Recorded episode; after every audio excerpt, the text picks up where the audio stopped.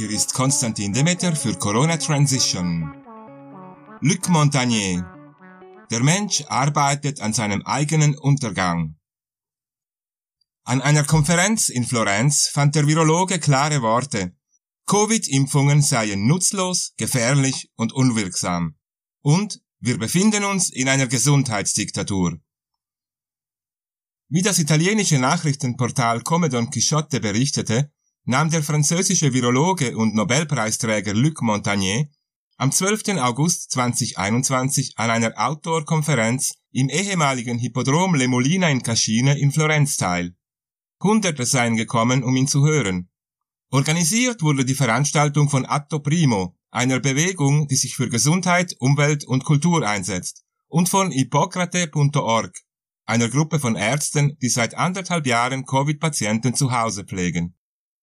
Zu Beginn der Konferenz habe die Anwältin Tiziana Vigni mitgeteilt, dass in einigen florentinischen Restaurants geimpfte Personen gebeten werden, phosphoreszierende Armbänder zu tragen, um sie von ungeimpften Personen zu unterscheiden.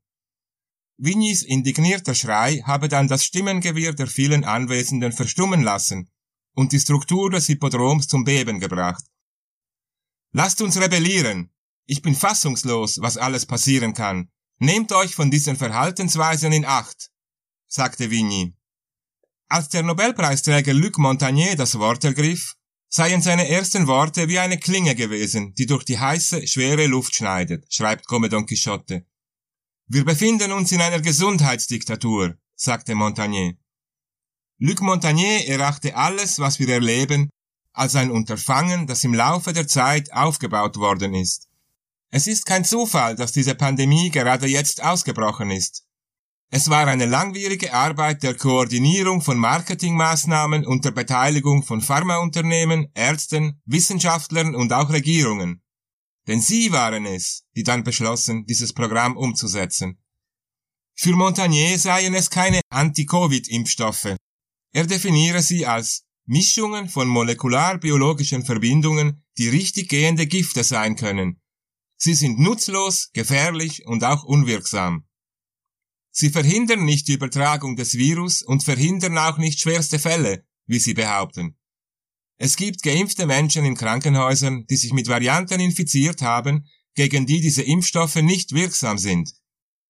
Montagnier habe hinzugefügt, ich halte es für ein Verbrechen, dass Kinder geimpft werden. Denn selbst wenn sie die unmittelbaren Auswirkungen dieses Impfstoffs im Moment verkraften können, können sie danach unter den Langzeitfolgen leiden, die wir noch nicht kennen. Es ist möglich, dass sich in den nächsten Jahren Krankheiten entwickeln werden, die auch über mehrere Generationen hinweg übertragbar sind. Ebenso ist es möglich, dass es bei Menschen, die den Impfstoff bereits heute erhalten haben, zu neurologischen Folgen kommt. Der französische Wissenschaftler habe auch die Medien nicht außer Acht gelassen, merkte Come Quixote an. Informationen werden und müssen auf eine bestimmte Art und Weise präsentiert werden. Bestimmte Impfstoffe werden gegenüber anderen bevorzugt, während Aspekte, die ihre Unwirksamkeit und Gefährlichkeit hervorheben würden, ignoriert werden. Und wenn jemand darauf hinweist, wird diese Person eliminiert. Es ist eine wahre Lügenrealität, in der wir leben. Mehrfach sei während der Konferenz der Ruf Giuseppe de Donno erhoben worden zu Ehren des plötzlich verstorbenen Arztes, der als erster Covid-19 behandelt habe.